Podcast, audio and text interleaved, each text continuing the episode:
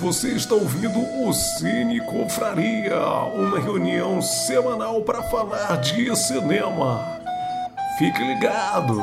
E aí, galera, sejam bem-vindos a mais um Cine Confraria. Bom dia, boa tarde, boa noite para você, independente da hora que você está assistindo ou ouvindo nosso episódio. Para quem está aqui online, é, participando ao vivo aqui no nosso, na transmissão no YouTube. Muito boa noite. É, eu não pude participar na semana passada, quem acompanhou percebeu. Estava viajando, renovando as energias. Mas eu, eu já ouvi o podcast dessa semana. Eu devo dizer que eu não fiz falta nenhuma. Foi um belo episódio apesar dos problemas técnicos aí de caindo, gente caindo toda hora, não sei o que estava acontecendo, Mikael caindo, Sheila caindo, todo mundo caindo, mas mesmo assim foi um belo episódio, gostei muito, gosto do filme que comentaram, gostei do bate-papo. E eu já, já começo fazendo uma, uma confissão. Eu fui assistir Duna ah, para quem não sabe, o episódio anterior foi sobre Duna, tá? Se você gostou de Duna, procura o nosso episódio anterior. Eu fui ver Duna no cinema, tava empolgadão. Cheguei na hora de comprar o ingresso, consegui convencer a Nina, minha esposa, e é difícil convencer ela a ir pro cinema. Convenci, cheguei lá na hora de comprar o ingresso, sala esgotada, né? Ingresso esgotado. Fiquei mordido, Voltei para casa, disse: Pois eu vou baixar, eu vou assistir hoje mesmo. Demorou para caramba para baixar. Quando eu fui ver, é claro, o filme é longo. Quando eu fui conseguir terminar de ver o filme, eu terminei o filme dormindo. Então, é. a dica é: não assistam Duna começando meia-noite, porque se você for de mais idade como eu, você não vai conseguir terminar de ver o filme. Então. Mais idade direito. nada. Tô, eu, eu, como irmão, posso dizer que sempre foi assim. Não é verdade. Isso é um certo, há um certo exagero na sua afirmação. Mas, episódio muito legal. Recomendo você voltar aí. Ouve nosso episódio sobre Duna, que a Raíssa fez um. A Raíssa não, gente. A Lari. A Lari fez um trabalho aí ótimo como host mano, conseguiu fazer o, o meu papel muito bem, melhor do que eu, inclusive. Então, ela não vai poder participar hoje aqui, nem ela nem o Chico, mas já fica aí o, o elogio à condução da Lari no último episódio sobre Duna. Então, para vocês já entenderem melhor o que é aqui o nosso Cine Confraria, são um grupo de amigos que se reúnem toda semana para conversar sobre um filme que alguém escolheu na semana anterior e escolher qual vai ser o filme que todo mundo tem que assistir para comentar na semana seguinte. Na semana anterior nós comentamos Duna, hoje estamos comentando Vingança e Castigo, que foi escolhido pelo Mikael. E hoje, no final do episódio, a gente vai saber qual é o filme da nova rodada que vai ser que a gente vai ter que conversar sobre ele, assistir para conversar sobre ele na semana que vem. Normalmente só pode escolher o filme quando você participou do episódio anterior. Hoje vocês estão vendo que a Sheila não está participando com a gente, ela teve um pequeno é, uma situação difícil lá com um dos gatos dela. A Sheila é mãe de pet, tem vários cachorros e gatos. E um dos gatinhos dela estava doente hoje, ela saiu. Ela ia participar, já tinha escolhido o filme, ela é a curadora da rodada, mas teve que correr para o veterinário com o gatinho dela. Mas nós vamos respeitar a ordem, ela ia participar hoje, então vai continuar sendo a curadora.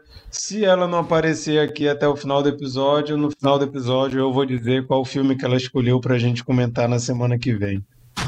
Vocês estão vendo que o Bruno está aqui hoje. Todos estávamos morrendo de saudade. Eu acho que o Bruno entrou só porque ele achou que era a vez dele de escolher o filme. Mas a gente vai fingir que não. Brincadeira, viu, Bruno? Mas é, é, muito bom ter o Bruno aqui hoje. E já que já estou falando do Bruno, vocês que vão ouvir depois e não vão assistir aqui ao vivo, vamos saber quem está participando com a gente. E eu vou começar com a nossa convidada. Vocês estão vendo aí uma cara nova. Essa é a Keiva Raíssa, que sempre está comentando no chat ao vivo. Keiva Raíssa sempre lá, marcando presença, dando inclusive as dicas da semana dela toda vez que ela participa. Hoje ela vai poder fazer tudo isso mostrando a cara aqui e inclusive não precisando que eu leia os comentários dela, porque ela vai poder falar. Inclusive, caso eu tenha censurado alguma vez alguma coisa que ela falou, hoje eu não vou conseguir porque ela está aqui falando com a gente, né? Mas, Raíssa, se apresenta aí para todo mundo. Fala por que que tu assiste e participa do Cine Confraria e diz aí para a galera quem tu é. Ah, um fato curioso sobre a Raíssa. Eu tenho certeza que nós somos o podcast com mais participação de acrianos do Brasil, tirando os podcasts que são acrianos. Já tivemos o Alive, agora temos a Raíssa dois acrianos do nosso podcast. Vai lá, Raíssa. Live. Te amo, live. Olá, gente. Queria agradecer ao Marquito, obrigada pelo convite de última hora. Ele esteve aqui em casa, gente, e foi me convidar chegando na casa dele. Olha como é que pode, né? Então eu tô muito feliz que eu, eu sou fã. Eu sou fã do Cine com Farinha, que eu falo com ele que é Cine com Farinha Eita, deu uma, deu uma cortada. Aí. Eu vi antes do Marquito. E, opa, falhou. A internet aqui, gente, não é boa, tá? Eu moro no interior, praticamente. Voltou. Voltou, Escuta. pode falar.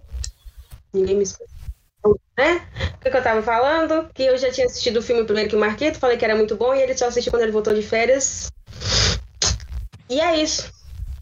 Muito obrigada, estou muito feliz por estar aqui. Maravilha. É uma honra para nós a sua presença, jovem Raíssa. É, então, como vocês viram aí, o Bruno também. Bruno, dê seu, suas saudações. É, eu gostaria de, de, dizer para os acrianos que me ouvem que eu, a live sinto muito sua falta. Próxima vez que eu escolher um filme, você será obrigado a assistir um filme comigo, porque nossa participação é muito recomendada aqui no Cine Confraria. Eu gostaria de dizer também que eu estou tendo, voltando a ter umas crises de ansiedade. Uma das, um dos fatores das minhas crises de ansiedade é uma questão pessoal. Eu gostaria de espalhar aqui para vocês, dizer que um assunto sério, na verdade. É, uma das coisas que me dão gatilho das minhas crises de ansiedade é o fato de saber que o Marquito tem uma vida dupla. Um dos perfis que ele acessa no Instagram com muita popularidade é umas dancinhas que ele faz de disco music e ele não consegue assumir isso publicamente. Eu gostaria que o Marquito assumisse de uma vez essas dancinhas que ele faz. Eu quero acreditar Cara, que é ele. Eu acredito que é ele. Toda semana eu recebo pelo menos uns cinco vídeos desse cara com a galera. Ei, é tu! Eu já falo que é. Eita. Sou eu, sim, sou eu. Sou eu. Eu, boto... eu quero acreditar que é o Marquito. Pronto. Depois, depois, depois lembra aí o, o nick do cara, o endereço dele no Instagram para as pessoas poderem saber de quem tu está falando. Até, tô até é... mais aliviado. Eu esqueci o nome do cara, mas eu sei que toda hora acham que sou eu e ou quando eu tava com o cabelo igual o dele, o bigode igual o dele, eu tinha programado fazer um vídeo imitando a dança dele para confundir mais as pessoas. Igual quando eu morava aí quando eu morava em Manaus, o pessoal achava que eu era o Marquito Tatu e eu tinha toda vez dizer não, não.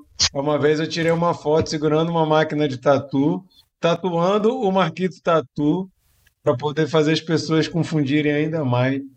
Mas é isso aí. Bernardo. Bom dia, boa tarde, boa noite, minha gente. É, seja bem-vinda, Keiva Raíssa. Muito obrigado pela sua audiência. E estou muito feliz com o retorno do nosso do nosso querido confrade Marquito, mesmo ele tão diferente, sem aquele bigode.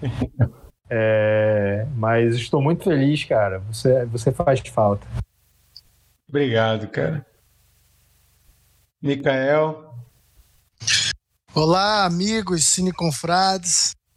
Seja bem-vindo, Raíssa. Seja bem-vindo de volta, Brunão. Seja bem-vindo de volta, Marquito. E o Bernardo sempre esteve aí, né? Mas é sempre bom vê-lo na telinha, pelo menos, já que a gente não, não tem se encontrado aqui na cidade. É a sétima vez que eu, que eu sou curador nesse ano. Estava fazendo uma retrospectiva aqui, muito feliz com é, conseguir é, trazer uma variedade de filmes muito grande, de, de vários tipos, de várias épocas e até de vários países. E acho que vamos fechar com chave de ouro, né? Pela a minha participação como, como curador esse ano. E já pensando já em 2022 também. Mas eu estarei aqui participando em dezembro, não tô, não tô me despedindo, não. Provavelmente estarei mais ausente em janeiro, na verdade. Esse ano voou, né, cara? Já estamos aí pensando já em Natal, Ano Novo e o que, que a gente vai fazer em 2022. Luiz Otávio Gouveia apareceu atrasado, mas boa noite, pessoas. Seja bem-vindo, Luiz Otávio. Boa noite. Suas participações aqui também sempre muito bem-vindas. É, então, gente, vamos continuar aqui uh, o nosso papo. Como falei anteriormente, como vocês estão vendo no próprio título do vídeo ou do podcast, Hoje nossa conversa é sobre vingança e castigo, originalmente The Harder They Fall. Um filme aí da Netflix. É um filme que eu, eu confesso que eu já estava curioso desde o anúncio dele, né? A Netflix gosta de no início do ano fazer ali um, uma apresentação de todos os filmes que eles vão lançar. Convenhamos, a Netflix lança umas coisas bem sem graça também, né? mas tem algumas coisas que sempre são os destaques, assim, que são coisas que a gente já fica assim, ó, isso aí já tem uns nomes mais interessantes, né? Seja no elenco, seja na direção, seja em ambos, né? Mas esse é um que eu não conhecia o diretor James Samuel, mas o elenco me chamou muita atenção, né?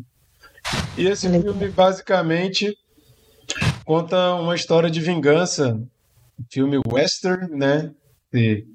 Gênero que também é conhecido no Brasil como faroeste ou como bang bang, mas é tem vários é, vamos voltar àquela discussão né, de alguns episódios anteriores, vários clichês de um gênero, né, do cinema de gênero, esse, nesse caso do western, e quase sempre tem a história da vingança, né? Tem muitos filmes que contam a história de uma vingança, e esse não é diferente a história do, de uma vingança de um garotinho que logo no início tem um cara que entra na casa dele, mata o pai e a mãe, e a gente vê que o filme é a tentativa desse cara de se vingar desse cara que matou a família dele. E é um filme que já chama atenção pelo elenco, praticamente é, 100% composto por negros e com vários atores aí que estão muito bem cotados, né? Como o Lakeith Stanfield, né? E tem chamado a atenção aí de, de Hollywood com vários filmes. O próprio ator principal, que é o Jonathan Majors, aí, que a gente já comentou aqui, é, Esquadrão, é, Esquadrão Blood, né? Que ele é um dos atores. Destacamento Blood. É, Destacamento Blood, exatamente. É, falamos já aqui também já sobre Love, Lovecraft Country, que é a série da HBO. E, e é da HBO, é, né? É da HBO. É. E ele é o principal. E também tem o Delroy Lindo, que também é do destacamento Blood, mas é um cara aí que já tem uma história muito extensa no cinema. Tem a Zazie Beats, que também já está aparecendo em vários filmes. Então tem a Regina King também, que dispensa apresentações. Regina King também, muitos filmes excelentes, uma excelente atriz que demonstrou há pouco tempo, inclusive, ser diretora, né? Mas o elenco já chamava atenção. E a gente já fica com aquela coisa, né? Quando a gente vê o visual do filme, já vai chamando atenção também. E como o Mikael falou na apresentação dele sobre o filme, já estão aí é, cogitando a possibilidade desse filme ser indicado para vários Oscars e a gente vai conversar aqui sobre as nossas impressões sobre esse filme. Já falo aí para quem está no chat ao vivo participar também, falar o que vocês acharam do filme e etc e tal. Antes de passar para vocês, eu queria só trazer aqui o, o, o, eu acho que é legal a gente falar um pouco sobre isso é, no início do filme, eles têm um disclaimer lá que eu achei bem legal, que fala assim: essa é uma história fictícia, mas essas pessoas mas... são pessoas reais. É. Então é, é interessante isso, né? A gente saber que a gente está falando ali de pessoas que existiram. A gente vai entrar ainda em outros assuntos, mas só querendo trazer um, um background aqui desses caras que são falados no filme eu, anotei aqui para trazer as informações sobre cada um deles, não de todos, né, porque são muitos personagens, mas só para a gente, talvez algum de vocês já tenham lido também sobre isso, mas para a gente ficar todo mundo ciente e para quem está ouvindo e não quis pesquisar, a gente está trazendo a informação aqui. O Nat Love, que é o ator, é o personagem principal, que no filme, né, o garotinho que o que o Rufus Black matou os pais, That Love, é claro que essa parte é ficção, né, da, da família e tudo mais, mas quem era Net Love? Ele é um garoto que nasceu escravo e após a guerra civil a família dele foi liberta. Ele trabalhou por muito tempo em plantações, mas foi morar sozinho com 16 anos. Com 16 anos ele começou a carreira dele de cowboy, se tornou um cowboy habilidoso era conhecido por saber adestrar né, os, os cavalos, etc. E por isso se tornou um cowboy muito famoso. E antes de morrer, ele escreveu uma autobiografia e foi logo após ele se aposentou, quando ele resolveu se aposentar da vida de cowboy, escreveu um livro contando a história dele. Esse é o Net Love Real. O Rufus Black que é o que é interpretado pelo Idris Elba, ele era realmente o líder de uma gangue formada, e essa gangue dele era formada por negros e mestiços. E, cara, eram adolescentes e eles já tinham essa gangue. Ele era o mais velho da gangue, ele tinha 18 anos, e eles cometiam crimes terríveis contra colonos no território que depois foi se tornar o Oklahoma. Mas a gangue do, do, do Rufus Black, roubava, estuprava e matava esses colonos, né? E foi capturado em 1895. Em 1896, todos eles foram enforcados. A Stagecoach Mary, que é interpretada pela Zazie Beetz, ela nasceu escrava também e ela era zeladora de um convento só que ela era muito pavio curto e ela andava armada. Então, pelo temperamento dela, ela foi demitida do convento, ela não podia mais ser zeladora lá. Então, ela conseguiu um emprego no serviço postal. Ela protegia as correspondências de ladrões, porque ela era habilidosa com a arma, e, e acabou que o serviço postal contratou ela para entregar cartas em lugares difíceis. Então, independente do clima, ela ia e entregava essas cartas, é claro que com sua arma, protegendo ali o que qualquer que seja a encomenda. E ela foi a primeira negra, mulher negra, a conseguir esse cargo, que ela teve e ela morreu bem idosa, já com 82 anos, para a situação daquela época, né? Então ela viveu muito. O Bess, Bess, Bess Reeves, que é o Delroy Lindo, ele nasceu escravo, depois se tornou membro do exército dos confederados. E ele servia como guia para os marshals, né?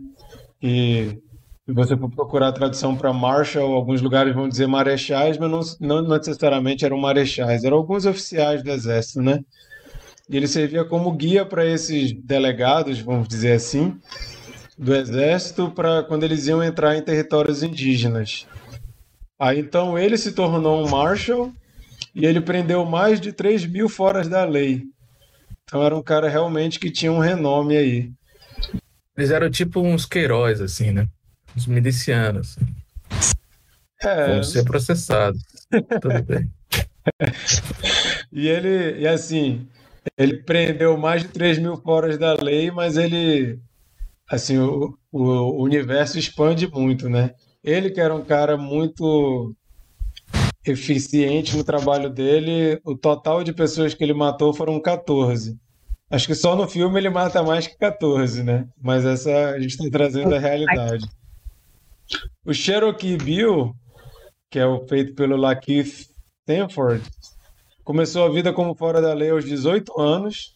Ele roubava diligências, roubava bancos e lojas. Diziam que ele matou oito homens até o momento em que ele foi enforcado, em 1896. Essas eram as informações que eu queria trazer para reforçar a, o disclaimer do início do filme. Essas pessoas existiram. É claro que a gente tem todo o tratamento de Hollywood aí, né? Talvez essas pessoas nem se conheciam, aí faz a coisa toda para a gente poder ver como um entretenimento, né? Porque convenhamos que é um filme bem divertido, né? De assistir. Mas depois dessa minha longa introdução, desculpem aí se ficou chato, mas eu acho que era legal a gente trazer essas informações. Já vou passar para o nosso saudoso Brunão, que eu sei que inclusive tem comentários sobre trilha sonora aí que eu estou querendo ouvir.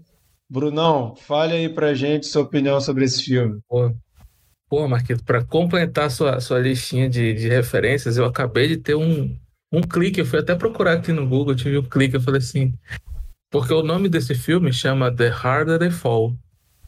E, e eu tava, eu assisti até o fim do filme esperando ouvir a música do Jimmy Cliff. Falei assim, tocou vários regs, Jimmy Cliff vai tocar aí nessa merda. Alguma hora vai aparecer. Vai ser o fim do filme. Vai ser o fim. Eu falei, eu tava esperando, mas não rolou. Eu falei assim, bom, beleza, né? Mas Acho que deve ter sido uma homenagem. Aí eu procurei. Quis procurar no Google é, The Harder They Fall. Eu acho que deve ser um trocadilho, porque o Jimmy Cliff, em 1972, fez um filme de faroeste que se chama The Harder They Come. The Harder They Come. E agora eles fizeram o The Harder They Fall. E é a porra da música, olha aí. Ó. Legal. Sensacional. Todo. Eu achei irado. E aí, assim, é, eu, é, bom, eu sou um apreciador da música jamaicana, então, assim, para mim, a música colou. E quando ela, quando eles começaram a tocar as músicas, assim, é, além das músicas é, que tem na trilha sonora, que eu também dei uma pesquisadinha aqui, que é excelente, por sinal também, não só as trilhas né, dos reggae, mas as outras tem, tem uns caras bem aqui famosão aí e, e, é legal as músicas que eles tocam. É, é, tem também um, umas músicas incidentais, assim, de uns, de uns artistas de reggae, assim, para quem conhece o reggae, muito, muito conhecidos, assim, né? E, irado, irado, irado. O filme é, é bem legal. E é, eu, eu vou falar pouco porque eu, eu, eu gosto muito de. Eu gosto pra caramba de faroeste, assim. Adoro. É, me lembra meu avô. Eu já acho que eu já comentei num filme de faroeste aqui. É, meu avô que gostava de assistir o filme de de faroeste comigo, então é muito. Nossa, é uma coisa meio sinestésica, né? Assistir faroeste. E esse filme, ele. Ele não é um filme que tem alguns clichês, ele tem todos os clichês de um filme de faroeste. Eu acho que é, é um filme, assim, se eu puder indicar para alguém assistir, é um filme para você assistir para se divertir, porque ele é um filme divertido, na real. Né? E além de ser um filme divertido, ele é um filme que conta.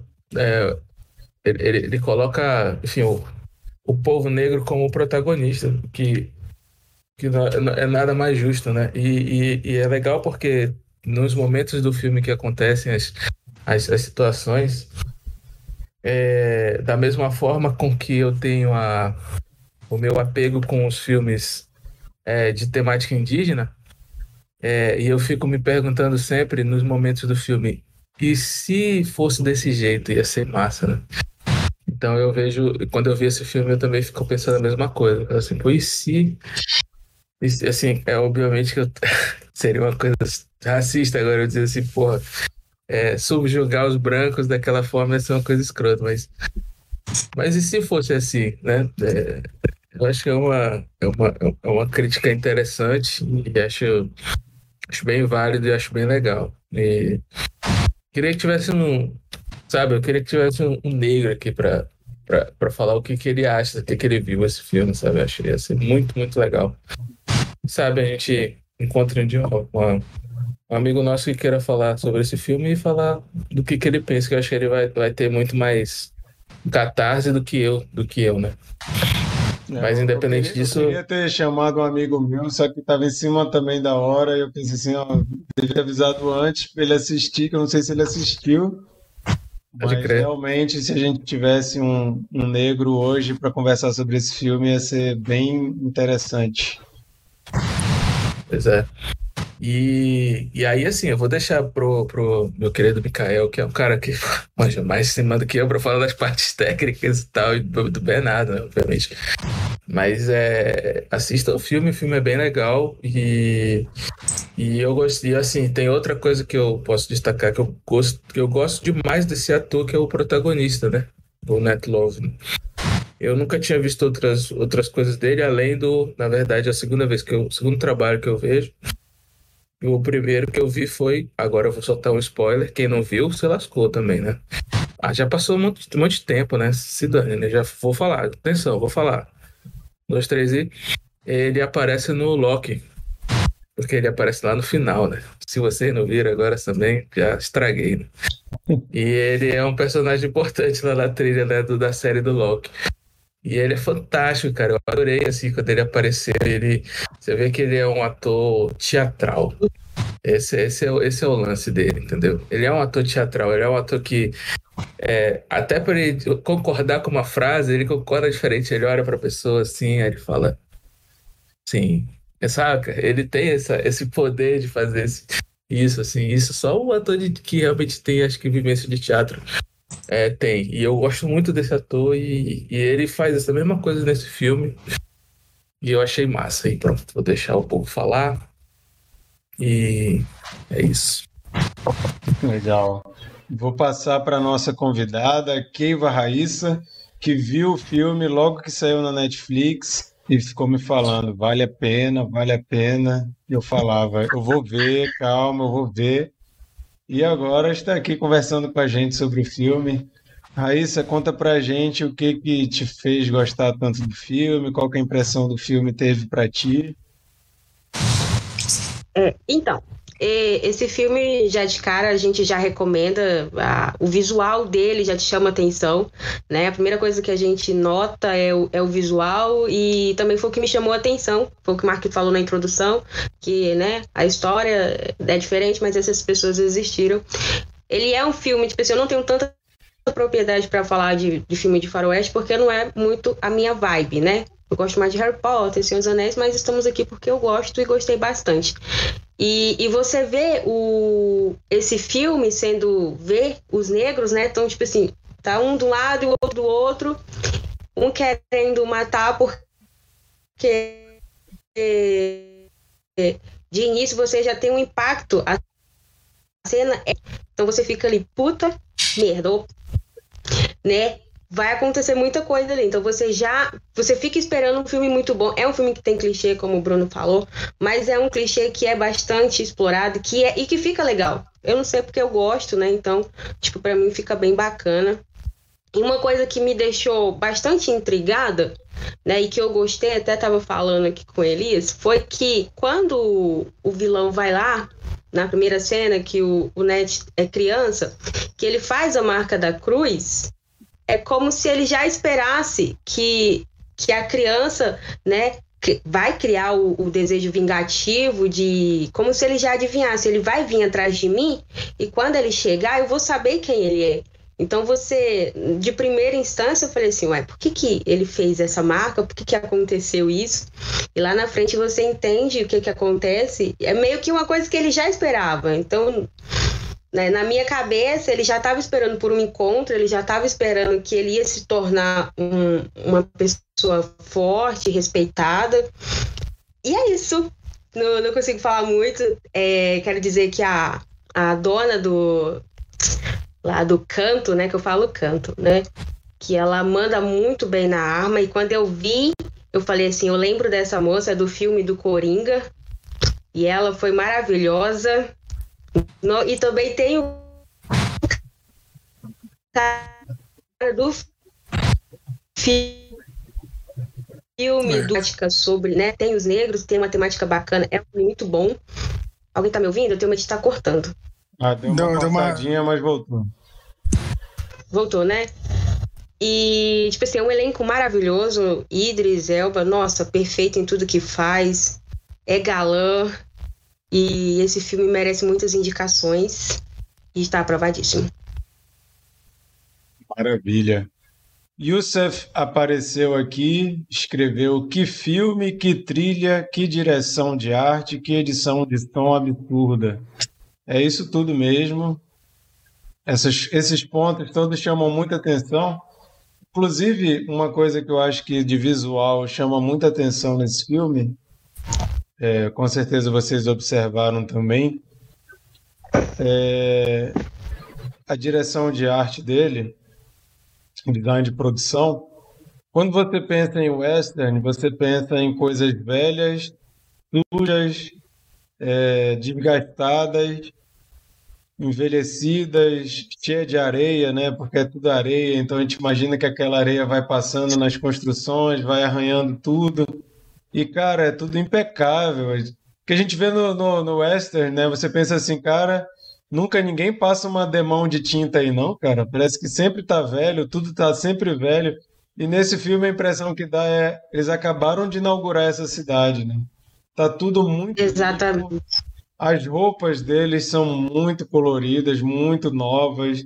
Você não vê os personagens suados, com aquela aparência que o western a gente sempre fica com agonia, né? Os caras estão sempre pingando, tem aquela coisa preguenta de suor e tal, cabelo ceboso. Eles estão sempre ali impecáveis. Eu acho isso uma escolha muito interessante, porque você não está ali contando uma história decadente, né?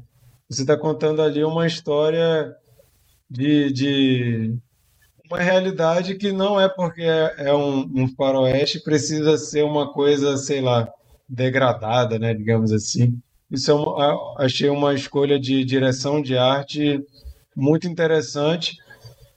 Eu não, não, não vou dizer que é a primeira vez que fizeram isso, porque eu não tenho propriedade para falar isso, mas é com certeza o primeiro western que eu vejo que tenta transmitir essa aparência colorida, é, nova e, e, limpa, né? Digamos assim. Mas.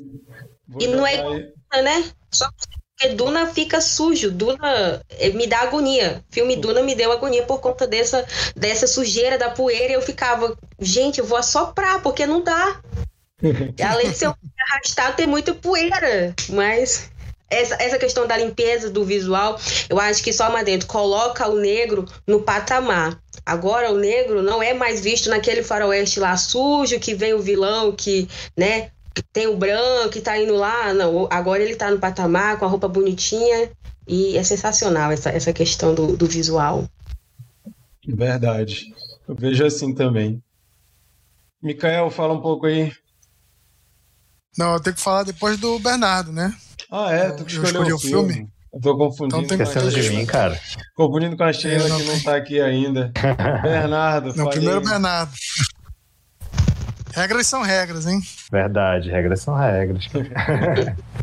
então, Mar Marquito estava falando sobre algo do visual que chama muita atenção. Pra mim, chama muita atenção as Zazie Beats, cara. Que mulher, hein? É, a Zazie mas... Beetz, eu acho ela linda desde que eu conheci ela em Atlanta. Linda. Nam namorada do, do, do Glover lá, como é o primeiro? Sempre falo Danny Glover, mas é o outro Glover. Donald. Donald Glover. É, É o Américo. Donald Glover no, no Atlanta, é o Childish Gambino. No Atlanta, ela é a namorada dele e eu já fiquei, nossa, que mulher bonita, hein? E desde Sim, então, sim, toda sim. vez que ela aparece. é um Ela também fez. Deadpool. Ela fez Deadpool também. Deadpool, É verdade. verdade. Verdade. Verdade. Pois é, mas então, continuando, gente. Acho que tem vários motivos né, que tornam esse filme bem, bem relevante. É, o mais importante a gente já comentou aqui, que é essa questão de representatividade, eu acho que é muito forte. É, de fato, ali são, são personalidades que, que realmente existiram, né?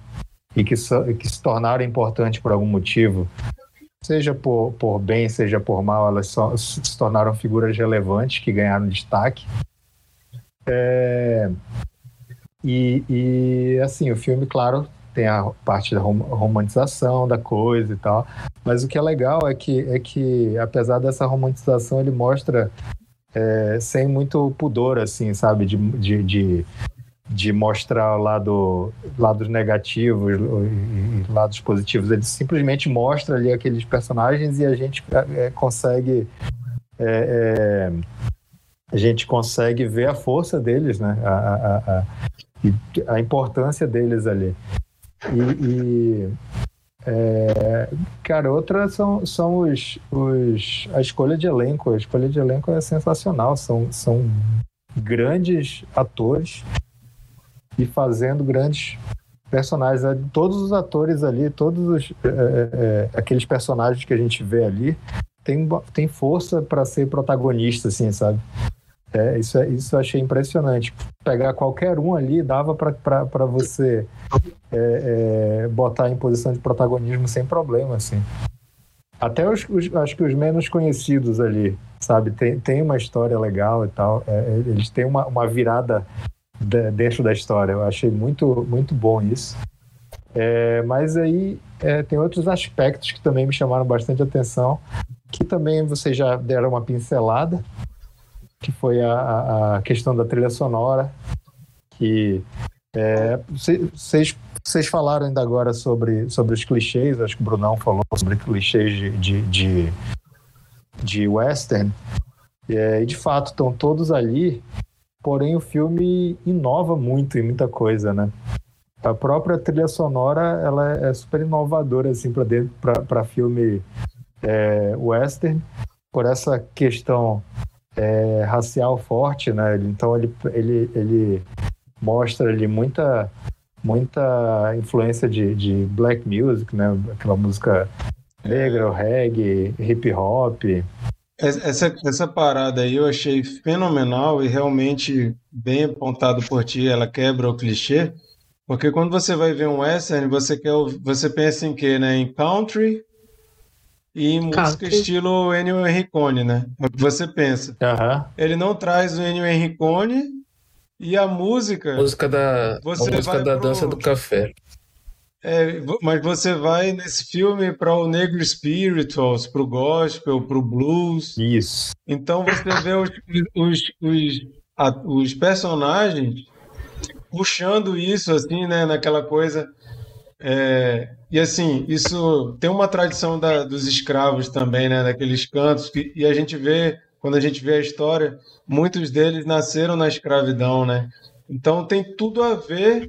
É, é claro que a gente não vai ter o relato de que a, a, a Stagecoach Mary era uma cantora que no cabaré lá ficava batendo e cantando. Claro, aí é, é lógico que isso é uma romantização, mas faria muito sentido.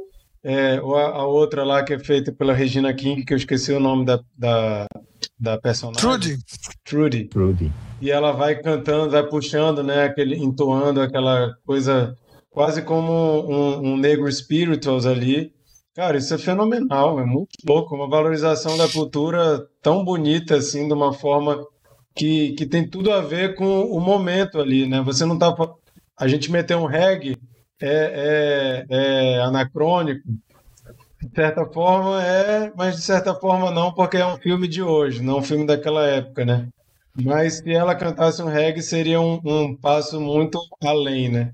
Do que simplesmente botar na trilha sonora. Mas ela puxar ali um, um negro spiritual, tem tudo a ver, né? Cai muito bem. Encaixa muito bem. Eu achei isso fantástico quando, ela, quando sim, eles começam a botar esses elementos. Sim, eu também, eu também achei muito bom e, e de fato casa muito, né?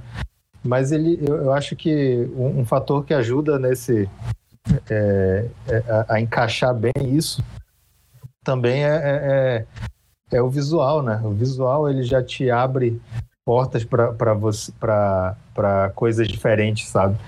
Ele, e como o Marquito falou, ele foge daquele monocromático, daquele daquele é, é, coisa, daquele negócio sem né? saturação, sabe? Isso, do, dos, dos tradicionais westerns. E, e eu acho, e, assim, tive a impressão de que pega muito também dessa, dessa cultura hip hop, sabe, de, showbiz, assim, aquelas cores, aquelas cores fortes, bem, bem super saturadas, e cai, cai como uma luva assim pro, pro filme. Eu achei muito bom isso. Inclusive tem, já, pô, já adiantando aqui, uma das minhas cenas preferidas é quando eles falam sobre uma, uma cidade dos brancos lá, e aí mostra aquela cidade totalmente branca, assim, sabe? Desprovida de cor, é, tudo desbotado, sem graça, as pessoas sem graça e tal. Eu achei muito bom aquilo, muito bom mesmo. É... Ele, ele, ele fala, né, lá, ele fala assim, é uma cidade branca. Aham. Eu achei, eu achei essa. Pensei que ia sair essa sacada daquela... muito boa. O que, que foi, Raíssa? Não, eu, eu achei que ia sair zumbi daquela cidade, gente, de tão morto que parecia aquilo ali. Falei, pelo amor de Deus, gente viva aí. pois é, gente. Então, é, é, foi um filme que, que me surpreendeu bastante também. Gostei demais. É, é um filme, é um filme é, como, como o Brunão falou, é um filme divertido, cara. Filme, filme para você assistir é, é, se divertindo, assim, sabe? E, claro, como, como eu falei, é, é, é de grande importância. A gente vive num momento de, de, em, que, em que as pessoas buscam é, representatividade, né? A gente passou por muito tempo. Acho que o próprio western ele é, ele é um, um gênero que, que tratava com tanto é, menosprezo assim, a, a, a, indígenas e negros. E eu acho que isso é um resgate muito válido, muito, muito, muito legal, dá uma, uma força assim. Tem, tem uma questão de quando você é formado na cultura do western e a sua noção histórica é meramente baseada num gênero do cinema, você tende a achar, por exemplo, que não existiam cowboys negros, né? Porque, assim, os western clássicos, né? Eu sei que existe um subgênero de western negro que criou-se e que na época dos anos 70 também com Black, Black Exploitation fizeram os western negros também. Mas se você pega, assim, os clássicos western, você não tem cowboys negros. E a gente cresce, se a gente só vê isso, achando que não tinha negro ali, né? E esse filme fala, não, cara, tinha. Existiam, existiam Exato. essas pessoas aqui, né? Não eram, isso aqui não é invenção, existiam. Só que Hollywood clássica lá de do, do, do início dos westerns não queria contar essa história, né? Não queria falar sobre essas pessoas. Por quê? A gente sabe por quê, né? Inclusive, é, existiam as leis Jim Crow, né, que é dos Estados Unidos segregado, em que faziam filmes western para os negros para somente negros verem. Era muito segregado. Então, para você assistir um filme western negro, você tinha que ser negro para poder ir no cinema segregado de cine... onde só iriam negros. Então, esses filmes eles eram ali, né? O underground, não era o, a, a, a Hollywood dourada, né? Aquela coisa bonita, tal, bonita entre aspas. Tá? Não querendo dizer que a outra é feia, mas a forma que quer vender, né? Você não, não, não vendia para todo mundo os filmes que eram feitos ali para os negros verem segregadamente. Então, é, Esse filme, ele é uma pegada totalmente diferente, é totalmente distinto disso, né? Ele não, não, não tenta, inclusive é interessante, talvez a gente, depois que o Michael falar, a gente pode conversar um pouco sobre isso. Ele comenta sobre o social, mas de forma indireta. A história não é sobre uma questão racial, né? A história não, não, não fala de, de, de injustiça contra o negro, sobre preconceito. Não, não tem esse tipo de, de comentário na história do filme. Mas a forma o próprio, é feito... o próprio vilão é um negro, né? O negro Exatamente. também. Mas a forma Forte que ele também. é feito, a forma que o James Samuel escolheu de fazer o filme já é um comentário social em si, né? Isso é muito interessante. Mas depois a gente pode cutucar mais essa questão. Eu queria que o Mikael falasse um pouco aí. Eu vou pegar de onde o Bernardo parou, o Marquito, porque eu estava ouvindo o Marquito falando dos personagens, né? Pessoas que são figuras históricas da, da época que se formaram os westerns, mas que eu nunca tinha ouvido falar. E eu fiquei pensando, caramba, como que é, não existem, existem filmes sobre essas figuras, né? Essa é a primeira vez que eu ouço falar desses, dessas figuras, né? Porque se eu pensar em, em Wild Bill, Buffalo Bill, é, Jesse Billy the James, Kid. Billy the Kid, Wyatt Earp, General Custer, Calamity Jane, eu vou citar vários filmes que tem essas figuras que, que se impregnaram no imaginário, né? Porque é, são, são personagens recorrentes no, no western. São histórias São que todos Hollywood do, quis do contar, né? branco. É, É, foi o que Hollywood quis contar. E não tem nada desses, dessas outras é, personalidades negras. é, e, e, e aí tá a importância da represent- representa- representatividade que vocês estão falando. Porque você imagina, toda criança já brincou de cowboy. Né? É um dos, dos personagens do cinema mais é, antigos e mais é, emblemáticos, né? E o Garoto Negro é, brincou de cowboy também, mas ele não se via nesses filmes, né? E eu acho legal o diretor, ele pega, eu vou pegar o, o gênero western, o gênero americano por excelência, e eu vou fazer um filme negro, é, eu vou usar os clichês, eu vou usar é, os temas, né? Vou fazer um filme de vingança, vou fazer um, um filme de foras da, da lei. Mas eu vou também pegar tudo da cultura negra e vou botar nesse filme. Né? Ele, ele traz o Black Exploitation, é, o- com os adereços, né? É, vocês já falaram da- das cores. É, quando quando o, o vilão coloca as armas douradas em cima da mesa, né? Aquilo é muito Black Exploitation, né? E ele pega, como vocês falaram, as músicas é, relacionadas à cultura negra. É, o hip hop, né? O, o reggae.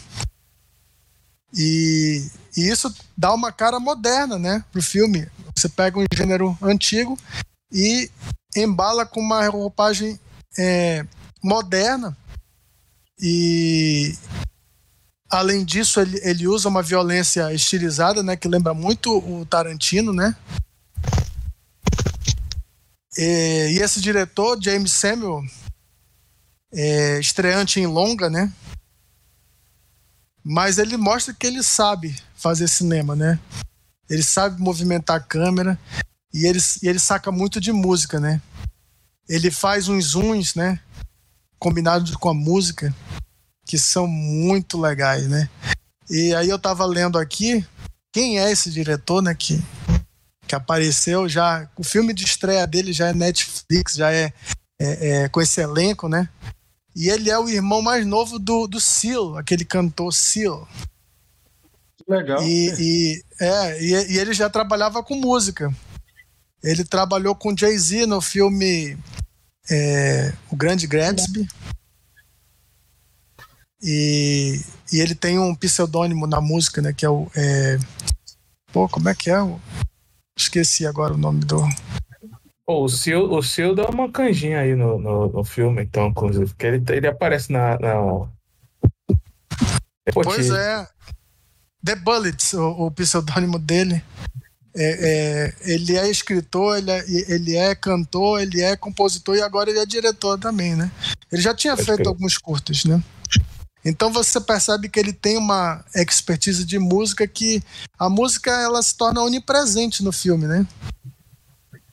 E não só na música, ele, ele, ele manja também de, de câmara, ele manja de, de, de apresentação, né? Você vê todos os personagens são bem apresentados, né? Ah, não, não, não sei se provavelmente não foi ele que fez a direção de fotografia, mas ele sabe escolher o, o diretor, né? Porque a fotografia do filme é muito boa também. Também. E enfim, é, é um, um western por excelência, mas com, com tudo isso que torna o filme único, né?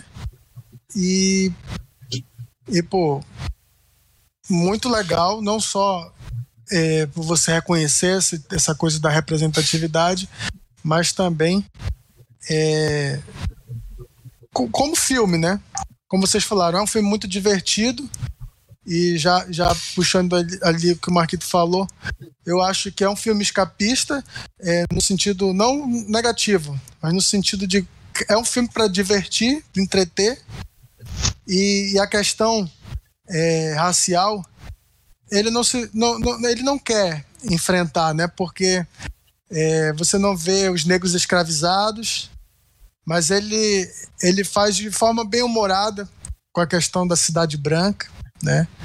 E também quando você vê na, na cena do trem é, que o maquinista salta e, e a Trudy, né, a Regina King, tá, tá, tá bloqueando a passagem, na hora que ele, que ele vai fazer uma injúria racial, ela não deixa, ela atira logo nele, né? Uhum. Então é meio que o modo do filme, ó, não vem com um negócio aqui de, de racismo que, que nesse filme não vai ter vez, né? E a, e a, e a mesma coisa no, no banco, né, da Cidade Branca lá, é, eles não, não, não dão é, espaço, né? Enfim, acho que são personagens é, realmente é, devem ter sido personagens que nem, nem interagiram, nem viveram na, na mesma época, nos mesmos, mesmos locais, talvez, mas ele quis é, fazer um grande apanhado de não, vou pegar todos os personagens negros que, que o Western não, não contou e vou fazer meu filme, né? É, quando tu estava falando aí, Mikael, sobre essa coisa da identificação com, com os personagens e tal, eu não sei vocês, mas eu e o Mikael, a gente assistiu Jovens Pistoleiros quando a gente era moleque. E, cara, pirava no Billy the Kid. Billy the Kid lá como Emílio Esteves. Nossa, pra mim era o ápice.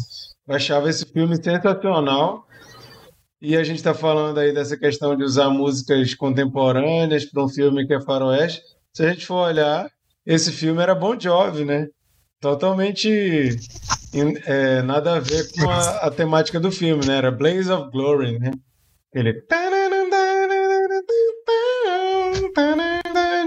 Sabe aquela música?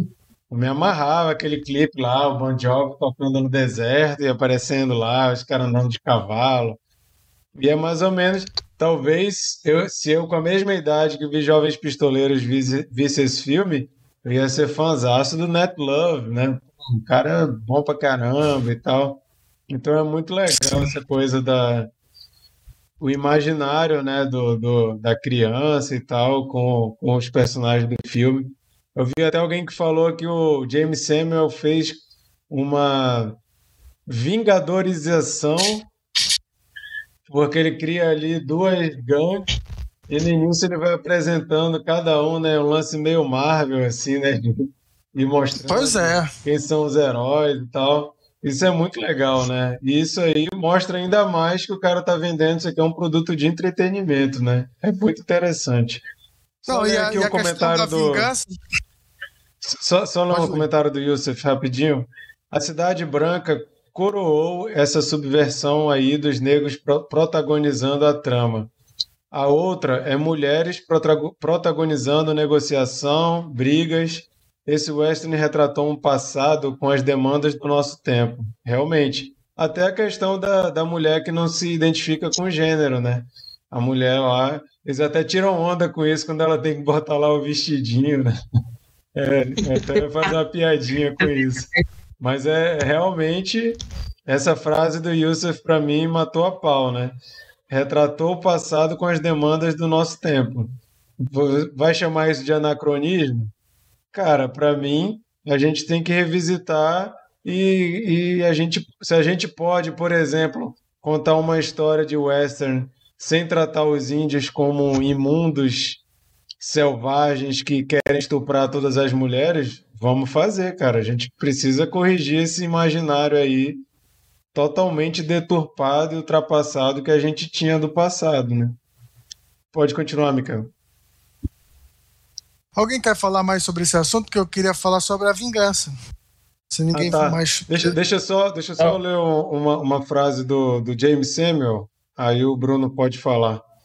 É, num- numa entrevista ele falou assim: esse é um western sobre os negros fazendo o que eles fazem. É um western para nós.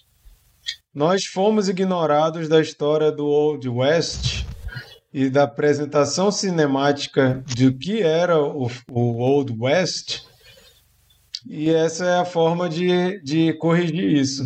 Ou seja, resgatar, né? é, você ficou cansado de ser ignorado, cara. Ignoraram a gente pra caramba. Então vamos contar aqui como a gente acha que deve ser o negócio, né? Aí ele completa falando assim: é um filme sobre um grupo de pessoas e, por padrão, essas pessoas são negras. Mas a cor da pele deles não tem nada a ver com a história. Que é o que a gente estava esperando, não é? Ou seja, não precisa ser um filme sobre racismo. Pode ser um filme divertido sobre negros fazendo o que eles já fazem, né? É contando a história deles. Ne- Não, não precisaria, como a gente falou, né? Não precisa colocar esse assunto na história, mas a forma que ele faz, ao meu ver, já coloca. E essa que é a sacada. Fala aí, Bruno. Não, É que vocês citaram vários é, é, é, heróis e anti-heróis aí do, do Faroeste, e eu gostaria de citar um que foi esquecido aqui, que o maior vilão de Chapolin, que é Racha Cuca, um grande, grande vilão do Faroeste. É, era só isso mesmo. Queria lembrar. Ah, esse Bruno. Alguém quer comentar mais alguma coisa sobre, sobre isso? E, e só- um- um- uma questão é que eu não quero dizer aqui que a única forma de se fazer uma história de faroeste com temática negra é não focando no racismo. Não quero dizer isso. Provavelmente, se fizerem um filme faroeste que vai falar sobre esse assunto, tocando no assunto do racismo, pode sair uma coisa maravilhosa daí também. Mas nesse caso específico, falando desse filme, acho que funciona muito bem a estratégia do James Samuel. Alguém mais? Eu- Mikael, pode falar que- da, eu- da vingança. Não, eu queria falar sobre vingança, né? E agora, alerta de spoilers. É, é, acho que, que quem tá assistindo, todo mundo já, já viu o filme, né? Mas eu acho que ele subverte também a questão da vingança, né? Porque é, o pra, pra, pra- quando ele confronta né, o, o Rufus Buck foi o assassino dos pais dele. E aí ele descobre que na verdade eles são irmãos né? E, e que o, o, o Rufus Buck poupou aquele garotinho. É, ali tem um, uma- um, o, o que de humanidade né, desse vilão mas que eles são só, né? O, o mesmo lado da, da assim. da, da, assim, da mesma forma que o, o, o, o Rufus foi aquele garotinho. Né? É, ele foi vítima também. E, e foi um, um, ciclo de violência que vai se repetindo. Né? Então ele é, é, tem a vingança é, é, que ele sempre desejou, mas ele vai levar isso para ele agora. Ele, ele, ele vai ter que ser confrontado com essa verdade, que ele se tornou aquele que ele, ele sempre é, quis é, matar, né? E, e, e assim, e, em outras palavras, o, o, o, o herói, o anti-herói do filme e o vilão, eles são só. Né? Eles são é, é, realmente é, parte desse sistema, né? desse, desse ciclo vicioso. É, a, a, o lance da vingança não trazer o, o, prazer esperado, né? Acho que fica esse gostinho assim do é uma, é uma vingança cumprida, mas cumprida muito contragosto, né? Meio que forçada e sem o menor gostinho de vitória. Exato. A vingança e travou. Travou, Bruno. É, só ouvi a palavra vingança. É um prato que se come frio. Eu acho que era isso que eu ia falar. Ou que ela nunca é, é mas, plena. Mas, mas é, é, foi indigesta é, o prato, né? O prato frio ainda foi indigesto porque eu acho que ele se tocou ali naquele momento, né, que, que ele ele estava concluindo talvez o objetivo de vida dele naquele momento, mas que ele ia carregar aquilo e que outros é, garotos, né, é, ele, ele, iria matar o pai de outros garotos que queriam talvez é, buscarem vingança contra ele no, no futuro. Né? Por isso que eu tô falando dessa ideia de, de vingança, mas com, com mas subvertendo essa coisa do, do, do western, né? De, de, de, de, saber que que na verdade os dois são um só, né? Dentro desse contexto. É que tem, tem um termo é, em inglês que chama redemptive violence, né? A, a, violência, não existe essa palavra em português, né? Redentiva. Não, não sei se daria para botar como redentora, mas que é esse, eu, para mim particularmente é um mito, né? De que com uma violência você consegue redimir uma situação. Nesse caso, ele é meio que derruba essa essa noção de que a violência vai redimir ele, porque não redime ele fica arrasado por estar tá fazendo aquilo, não, não, não traz essa redenção do personagem, que normalmente a vingança é uma é, é o ápice, né? É o ponto alto. Me vinguei, pronto, realizei meu objetivo. Ele se vinga ali uma forma nada heróica, né? Mas eu vou falar para vocês o próprio, mim... E o próprio Rufus desejava isso, né? É. Eu vou falar para vocês que para mim essa é uma das cenas que mais me incomodou, não pela trama, que eu achei bem interessante, mas o excesso de explicação, cara. O Rufus, ele começa a falar, tu já entende. Aí parece que ele fica assim, mas eu vou explicar mais porque pode ser que alguém não tenha entendido. Aí ele fica explicando ainda mais e tu pensa assim, cara, já deu para entender. E ele continua empurrando. Eu falo, meu amigo, tá bom, ninguém aqui é burro não. Essa cena me incomodou eu fui assistindo pensando assim, ah, não, não, tá bom, não, não, não, chega, chega, chega, chega, chega. E aí continuava.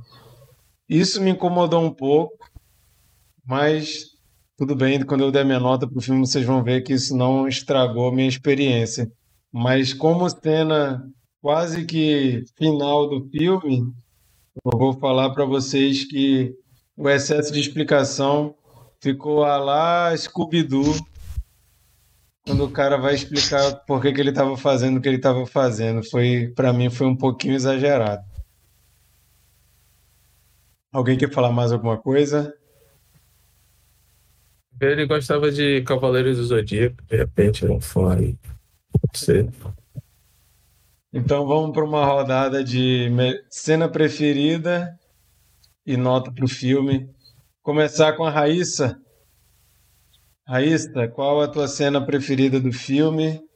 Por quê? E qual que é a nota que tu dá pro filme? Todos me ouvindo? Olá. Ó, primeiro que eu gostei de, de tudo, né? Mas a, a cena que o Net chega no, no cabaré lá e ele começa a conversar com eu esqueci o nome daquele segurança que não se identifica nem com homem nem com mulher, mas é uma cena que, que nem você espera que ele seja tão bom, né? Que você fala assim, ah, vai apanhar. E, e, é muito bom. É uma cena que lá mais pra frente é, é, se concretiza, porque para tirar aquele rapaz que até morre, que eu chorei de raiva, que eu não queria que ele tivesse morrido, apesar de ele falar demais, né? Quem fala muito não, não faz nada, né? E acabou que ele era muito rápido mesmo. E eu tava. Eu, eu, aquilo foi uma massagem no meu porque eu estava esperando aquilo para concretizar que ele realmente era muito foda. Né? Eu falei assim, não, porque se morrer, eu vou ficar muito ruim, não, não vai, não vai ser legal. E aí concretizou, onde aparecia eu ria. E quando ele matou o carinha lá, para mim foi assim, o ápice de. Que eu gosto de. Tipo assim, o sentido de vingança tava dentro de mim assistindo o filme, era impressionante. né? Então eu queria, no final, né? Uma das minhas melhores. É, não foi a cena preferida, vou falar muito aqui rapidão.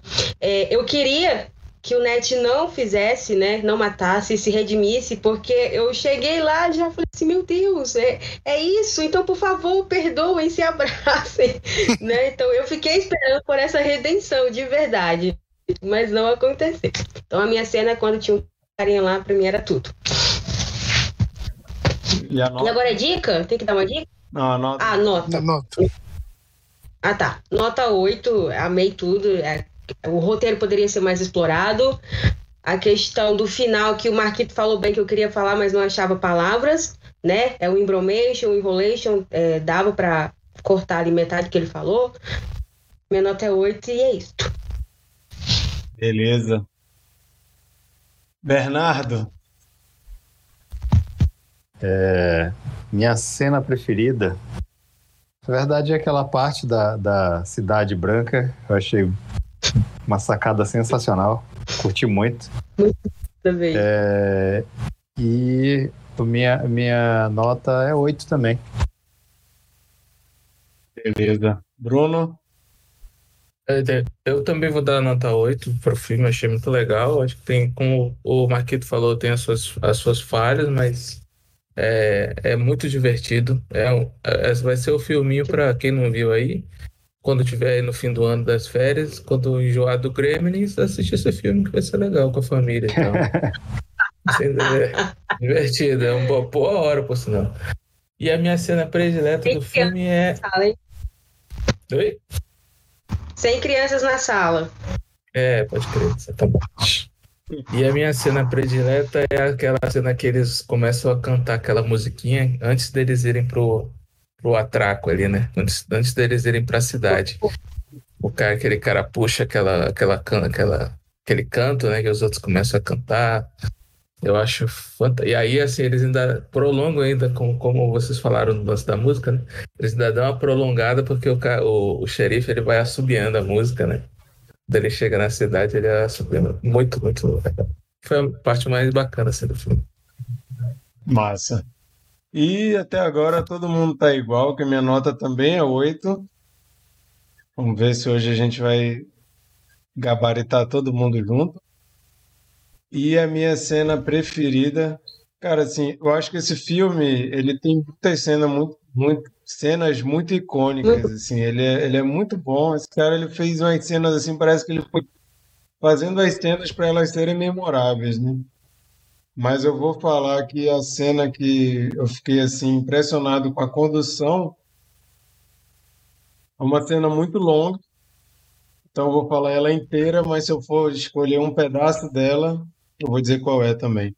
Mas desde o momento da Regina King parando a diligência, o, o trem, parando o trem, eles entrando lá para resgatar o Idris Elba, e o Idris Elba saindo daquela forma imponente, eles conseguem construir o Idris Elba como se fosse um vilão assim intocável, né?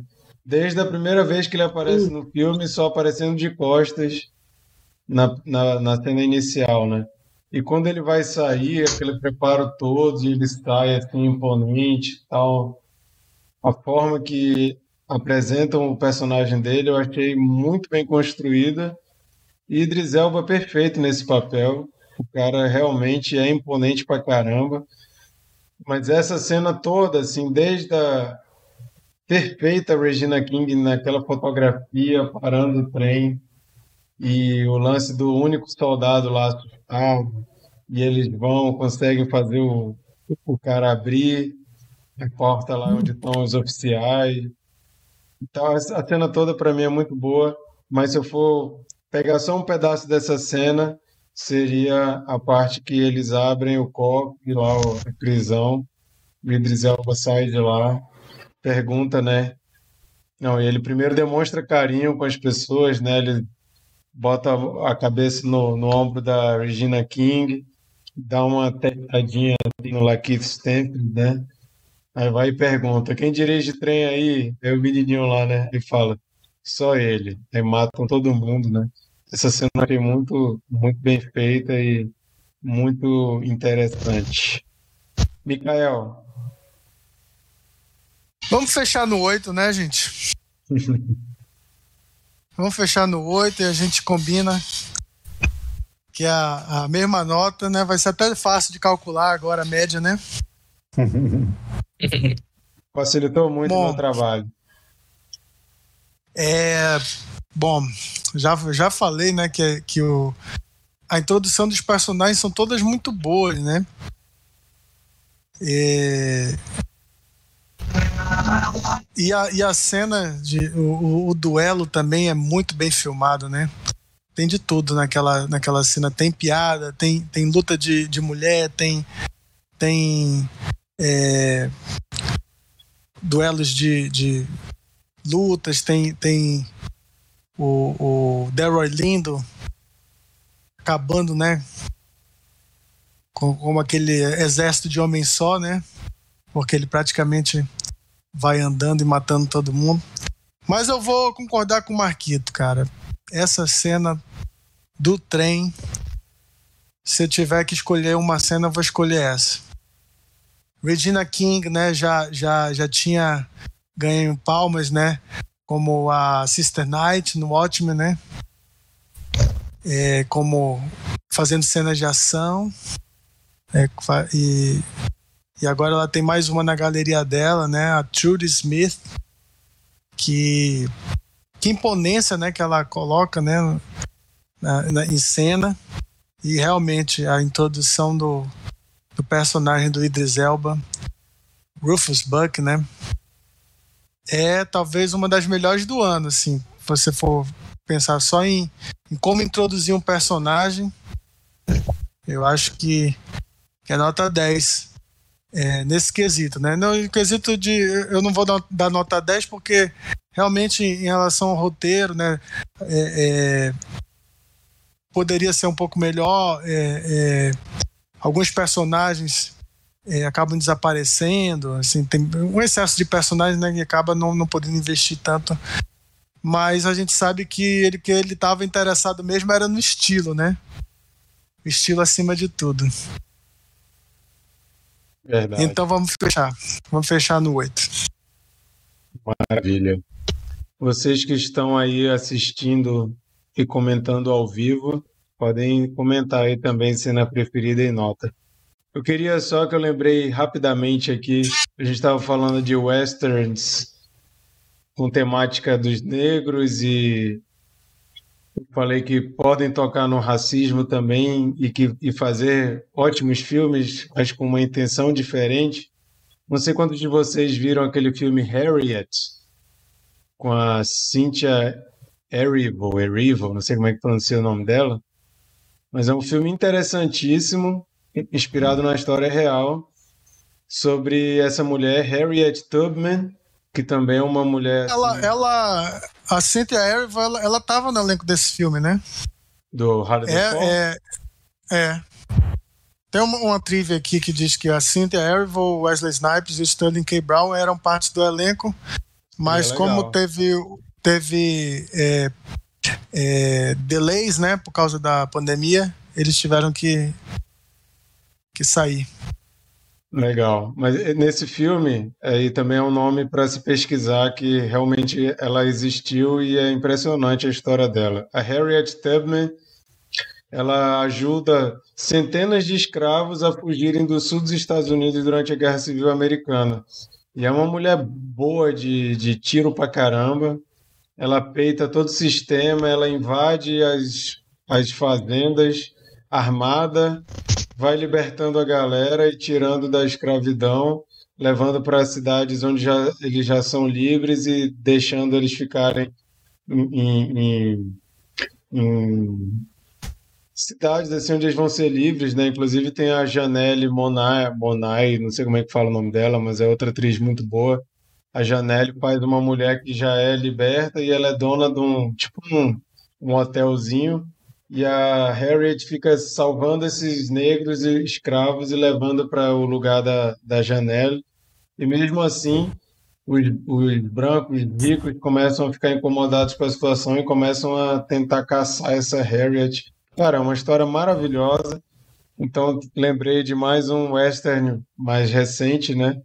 Mais focado na- nos negros, mostrando que e nesse também mostra que existiam negros que não eram escravos, como a maioria dos western clássicos mostram para nós. O Yusuf comentou que a cena preferida dele é a da Cidade Branca, porque além da solução estética criativa, passou a dimensão da sensação do preconceito, né? Realmente é uma cena muito, muito bem bolada. Não tem como na hora que aparece a Cidade Branca lá, né? Uma risada assim, caramba, que sacada, né? Ninguém esperava por isso. É muito legal mesmo. Escreve tua nota aí também, Wilson. Bom, vamos para uma rodada de dica da semana. Começar aí com a nossa convidada, Raíssa. A gente toda semana, como tu sabe, reserva aqui um tempinho para dar uma dica de ou, ou algo para assistir, ou algo para ler, ou algo para ouvir, ou algo para jogar, para nossos momentos aí de procura de alguma coisa nova, diferente. A gente tenta ajudar aqui, explica por que que está indicando. Queremos ouvir sua dica. Vai lá. Todos me ouvindo? Eu tenho sempre que fazer o teste, gente. Então, tem um filme muito bacana na Netflix que ele é um suspense. Eu não vou saber falar bem, eu não sei se é que fala Rush, mas é A Morte Te Ouve. E é muito interessante porque a moça, ela é surda e ela tá no meio do interior e ela é escritora. Então, quando eu vi, eu falei assim, gente, será que é interessante? Né? E é um filme todo. Você nem precisa aumentar o som da TV. Você precisa prestar atenção, porque cada detalhe é tipo, te prende, te leva pra. Tipo assim, você fica, faz isso, faz aquilo, né? Então, tipo assim, a sacada do, de quem criou o filme, de quem fez, foi muito bom, né? Te faz colocar no mundo, né, das pessoas com, é, com deficiência, que elas não. Elas podem ser independentes, elas podem é, escrever, ser livres, né? Tem isso no começo, que a personagem fala que é uma escolha dela, né? O isolamento foi uma escolha dela e veio bem a calhar agora, né? Porque você meio que fala assim, não é um filme de pandemia, se não me falha a memória, não é um filme de pandemia. Não. Te remete ao, ao, ao presente momento que nós estamos, né? E é muito bacana, não vou dar spoiler, eu recomendo demais. Eu já vi esse filme três vezes, porque é bacana demais, gente. Vocês vão gostar. Quem já viu Diretor. aí, pode confirmar. Diretor que já passou por aqui, né? Exatamente. Mike Flanagan, um grande diretor, e tem uma curiosidade muito interessante sobre esse filme. Tem uma cena que ela está lendo o livro Ceia da Meia-Noite, que é a série que ele saiu esse ano na Netflix, Midnight Mass. E no filme ela está lendo um livro chamado Midnight Mass e ela fala sobre o personagem que está na série. Ou seja, Mike Flanagan, esse gêniozinho, já tinha essa história na cabeça muito antes que Rush é um filme mais antigo dele e conseguiu lançar aí pela Netflix em 2021, inclusive recomendo também. Bela recomendação da Raíssa. O Youssef disse que a nota dele para Vingança e Castigo é 9 porque ganha um ponto de bônus por causa da trilha sonora. Boa. É, Mikael, diz tua dica aí.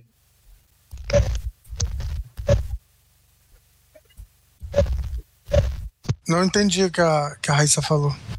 Ela não falou nada, não, falou? Não, eu ouvi um, a voz dela, mas acho que foi um delay. Bom, eu, eu fui ao cinema e assisti o novo Ghostbusters e tenho a satisfação de dizer que é um ótimo filme, recomendo. É, que traz a nostalgia, mas é, com, com, uma história legal que se sustenta é, e homenageia né, o, o, o filme de 84. É, Jason Reitman, que é o diretor, é filho do Ivan Reitman, né? Então, ele fez com é, dirigiu com muito carinho, você percebe isso, mas trazendo coisas novas, né? E o Harold Ramis, que foi o, o Eagle, né? Já faleceu, mas ele está presente no filme também com, com, com gestos de homenagem, né? Que o filme presta a ele. Então, quem, quem gosta do filme de 84 vai vai se emocionar e para nova geração também vai funcionar. Numa daquelas coisas que a gente é, é, percebe que é a retroalimentação da referência, né? Ou seja, o Stranger Things, ele, ele é, pegou as referências, né? E ressignificou. E agora Stranger Things está servindo como referência pro, pro Ghostbusters, né? O, o próprio é, é, é, ator, o Finn Wolfhard, é do Stranger Things, né? E ele tem aquela cena na primeira temporada que eles estão vestidos, né? Primeira não, acho que é a segunda, né? Acho que é a segunda. Segunda, eles estão vestidos de caça-fantasma, né? Uhum. Então, percorreu o ciclo completo, porque eles trazem elementos que, que lembram Stranger Things, ou seja, é a retroalimentação das referências, né? E a atriz também, é, McKenna Grace, é muito boa. O elenco jovem também, eles acertaram, é, fizeram um elenco diverso e talentoso. Então, é, só para não deixar de falar também, Carrie Coon e Paul Rudd, né, como novos atores da também são ótimos. E enfim. É, então é um filme que funciona como exercício nostálgico mas também para uma nova geração eu, eu entendo que funcione também. Muito legal. Eu tô tava curioso para ouvir opiniões sobre esse filme porque estou muito tiete de Ghostbusters e estava a fim de ver Gosto até daquele das mulheres que um monte de gente odiou. Eu achei divertido. Caramba, gostei dele. Também gosto. Bom, a minha dica da semana, gente, já estou em clima aí de Get Back, o documentário, série documental que o Peter Jackson fez sobre Beatles, que vai estrear dia 25 na Disney Plus. Estou muito ansioso para ver. Quero muito ver a visão do Peter Jackson sobre Beatles. Mas enquanto não chega o dia 25, se você quiser uma dica, a minha dica é a série McCartney 321, que são seis episódios, ele está na Star Plus. Está disponível no, no streaming do Star Plus. E o que, que é esse, esse, essa série documental? É o Paul McCartney e o Rick Rubin conversando. Para quem não sabe, o Rick Rubin é um produtor muito famoso. Para vocês terem uma ideia, ele já produziu discos de Beastie Boys. Ele é um dos caras responsáveis pela explosão dos Beastie Boys. Mas também ele fez Slayer, fez Red Hot Chili Peppers, fez Danzig, fez System of a Down. E mais um monte de gente aí famosa, se você for procurar a discografia de produtor do Rick Rubin, você vai ver todas essas coisas. Mas o que, que eles fizeram? Eles botam. É super simples, o cenário do, do o cenário da série é só um. Uma mesa de som com vários canais. Ele vai colocando músicas dos Beatles. E como é multicanais, ele consegue isolar uma parte ou outra e ele conversando com o Paul McCartney sobre cada música e sobre o momento que estava passando ali. Cara, é maravilhoso. Se você gosta de Beatles ou se você gosta de produção musical, ele consegue extrair umas joias assim do Paul McCartney que eu nunca tinha ouvido. Coisas assim de, por exemplo, cara, e esse esse essa orquestra nessa música, como é que foi? Aí o povo vai lembrando, ah, isso aí foi o George Martin, ele tinha ouvido tal coisa, ele foi e tal. Então é um bate-papo assim de, de estúdio. Ou então ele, cara, essa linha de baixo que tu criou aqui, cara, como que foi isso? Você já tinha pensado nisso? Ele, não, isso aí eu, a gente chegou lá na hora do ensaio, não, do estúdio, na hora da gravação, eu peguei o baixo, comecei a pensar, e eu criei isso e ficou legal a gente manteve. Então, assim, é uma, é uma outra realidade, né? Você vê ali que os Beatles lançavam um disco por ano, mais quatro ou cinco singles. Então, ninguém faz isso hoje em dia, né? Hoje em dia o cara lança um disco, fica dois, três anos, quatro anos, cinco anos extraindo ainda daquele disco, né, para poder começar a lançar outra coisa. Os Beatles não, tanto é que a carreira dos Beatles é super rápida, mas tem uma discografia gigante. Então, assim, cara, pérolas e mais pérolas. Eu ficava igual um imbecil, assim, assistindo com um sorriso no rosto, assim, vendo Paul McCartney falando daquelas coisas. Coisas que eu nunca tinha ouvido ele desmentir, por exemplo, que Lucy in the Sky with, with Diamonds não é LSD. Ele contou a história de Lucy in the Sky with Diamonds, de onde surgiu esse, esse título e essa música, né? Então, e assim, ele não, ele não nega que eles viviam chapados nessa época, mas ele fala: não, a gente ficava muito chapado, mas não era uma música sobre LSD. Aí ele conta sobre o que, que era. Mas, assim, super simples, mas super profundo. Para você que gosta de conhecimento musical, produção musical e ama Beatles, não é só sobre Beatles, ele fala também sobre a época do, do Paul McCartney com The Wings, fala sobre Live and Let Die, é muito legal ele contando que pô, foi uma música feita para o 007 e tinha o, o, George Martin produziu também, então o George Martin vinha com umas ideias, falava, não, mas isso aqui para essa música aqui pode, porque isso aqui é para o cinema e tal. Cara, muito legal. E essa coisa de ficar isolando coisas da música te mostra coisinhas que você nunca tinha reparado numa música, mas que quando ele isola, tu fica, caramba, que legal, né? Então, assim, é o Paul McCartney se desnudando na frente de quem quiser ver, falando sobre, inclusive, é, vulnerabilidades dele. Excelente. Recomendo que você assista isso rapidinho, são só seis episódios para dia 25, ficar ligado que vai ter Get Back do Peter Jackson sobre Beatles. Bernardo. É, bem, meu minha indicação dessa semana vai ser um filme também do Netflix, é, também com a, com a temática racial, é, chamado Identidade. É um filme com a Tessa Thompson, é isso o nome dela? É, Tessa Thompson. É, é, bem, bem interessante, não tem nada a ver com, com o filme que vimos aí da, essa semana.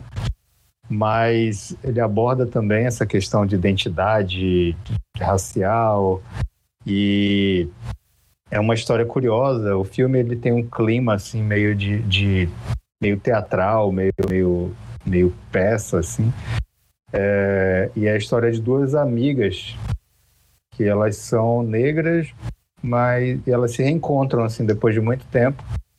É, que elas, elas se conhecem do, de colegial e elas se encontram numa, de uma maneira, reencontram de uma maneira inusitada.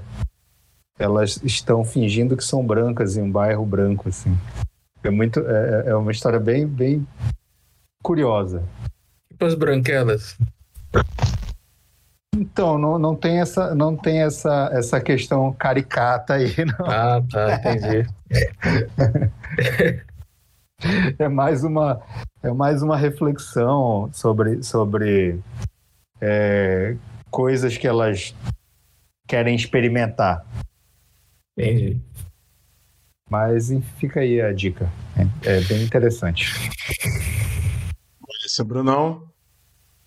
Eu, bom, eu gostaria de dizer assim, você que é o, o, Eduardo, sabe o Eduardo e Mônica? Você que é o Eduardo, eu quero que você pegue na minha mão e você, sabe, se compadeça junto comigo, porque realmente eu, eu entendo você.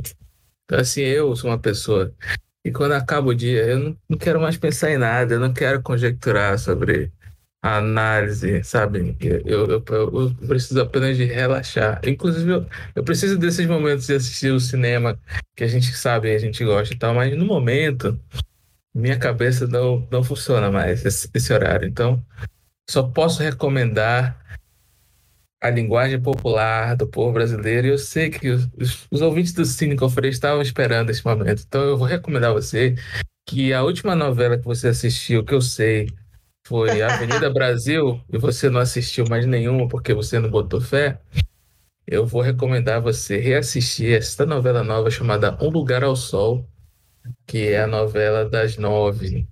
Excelente novela, é, com excelentes atuações. A Raíssa aí da... também, viu?